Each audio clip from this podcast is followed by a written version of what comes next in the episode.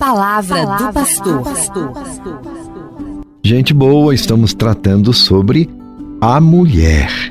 E a mulher nas Sagradas Escrituras. E este é um assunto sempre muito atual e necessário para o nosso conhecimento e para a nossa reflexão, mas agora sob a ótica da Bíblia. E é claro, vamos partir do primeiro livro da Bíblia, o Gênesis. O relato do Gênesis quer mostrar a reciprocidade do homem e da mulher perante Deus.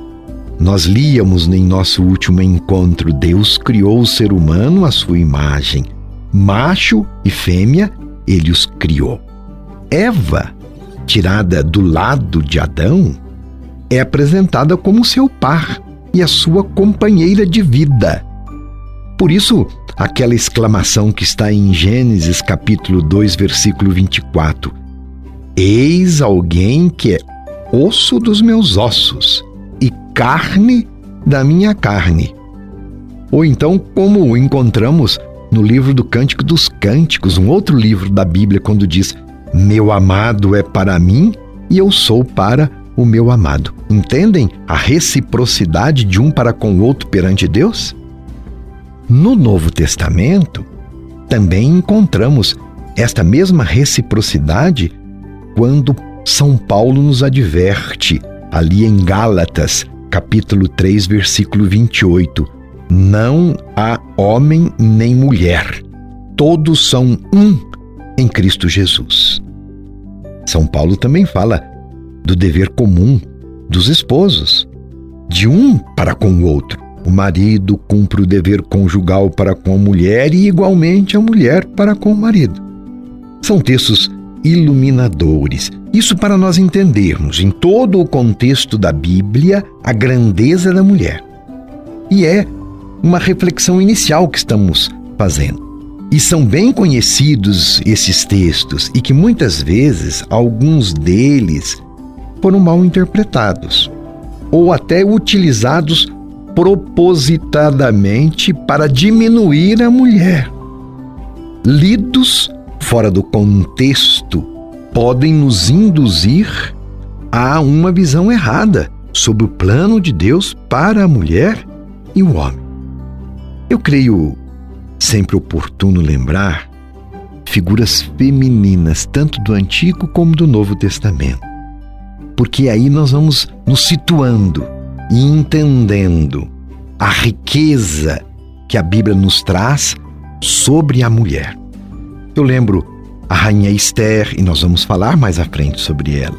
Rebeca, Lia, Raquel, mulheres valorosas que Deus colocou como instrumento de libertação para o seu povo. Por exemplo, Débora, uma personagem bíblica que foi juíza e agiu pela unificação das tribos de Israel. Parece fora de contexto para nós, mas só para dizer quão fortes estas mulheres na Bíblia eram. As tribos se encontraram divididas e foi esta mulher que unificou as tribos de Israel. Ela é considerada a mãe do povo de Israel. Também Sara, a esposa de Abraão, que gerou Isaac. E o povo de Deus começou a existir. Veja a importância da mulher.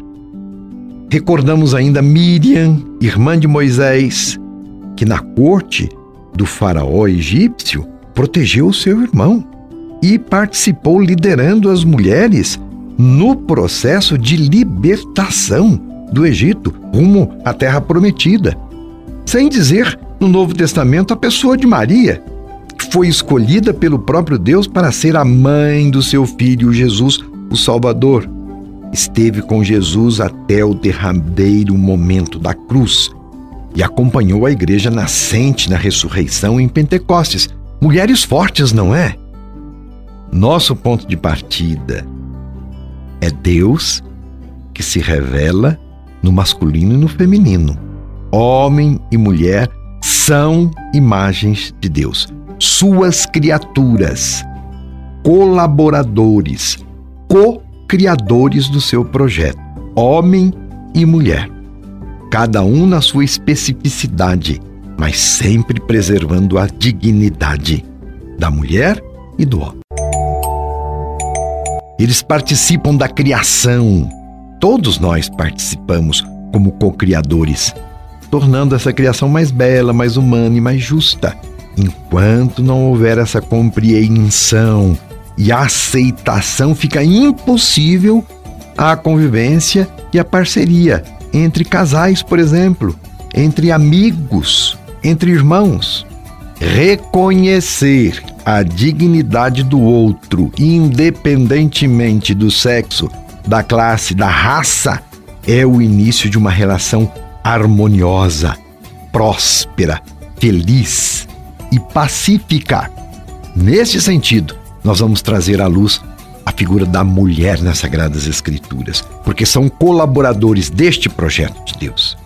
Vamos continuar refletindo e aprofundando o relato da criação que se encontra nos primeiros capítulos do livro do Gênesis. Não perca então meu abraço e minha benção. Você ouviu Palavra do Pastor.